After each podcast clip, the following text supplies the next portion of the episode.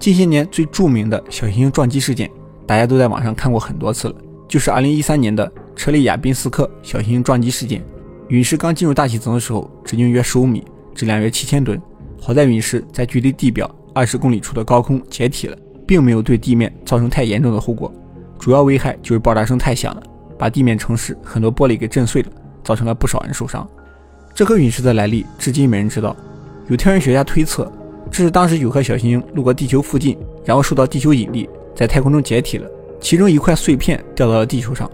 但是这个说法，NASA 表示不认同。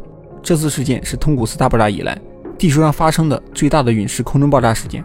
通古斯事件以后我们有时间也可以聊聊。这次事件和通古斯大爆炸一样，都有些不太好解释的点。就比如大家现在看到的这个慢动作录像，陨石解体前后方好像有什么东西飞过去，接着陨石就在空中爆炸了。确实很值得怀疑。要知道，目前人类的飞行器是不可能达到这么高速度的。除了小行星撞击对地球产生更大危害且人类完全没有办法的，就是超新星爆炸。当大质量恒星走到生命末期的时候，它们会向内部坍缩，最后爆炸。如果距离我们三十光年范围内有恒星会变成超新星，人类完全没有办法。但是还好，在太阳系周围的这些恒星中，百分之九十的恒星已经被发现，并且这些恒星短期内都不会变成超新星。但是，在三十光年之外的超新星仍然可以对地球产生威胁，这个范围可以扩大到三千光年之内。这个就是超新星爆炸时会向宇宙深处喷射的伽马射线暴——宇宙射线。这个射线释放的能量相当于这颗恒星一生所释放能量的总和，是宇宙中能量最强的光束。但好在宇宙射线是从星体的两侧喷射而出的，直接命中地球的概率并不大。目前绝大多数观测到超新星爆炸都在安全范围内。一八五年十二月七日。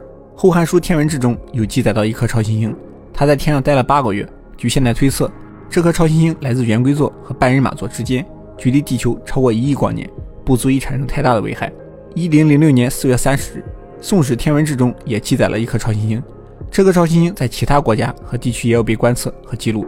根据现代天文学推测，它来自豺狼座，距离地球七千两百光年，也在安全范围。历史上还有很多超新星记载。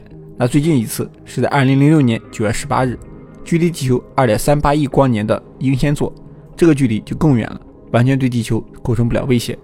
不过这些也都是暂时的。历史的长河中，地球受到地外天体的影响，在以前发生过，在未来也一定会发生。不管地外天体的影响，还是人类自己的原因，人类想要在这个宇宙中继续生存下去，那早晚有一天需要离开地球，殖民外太空。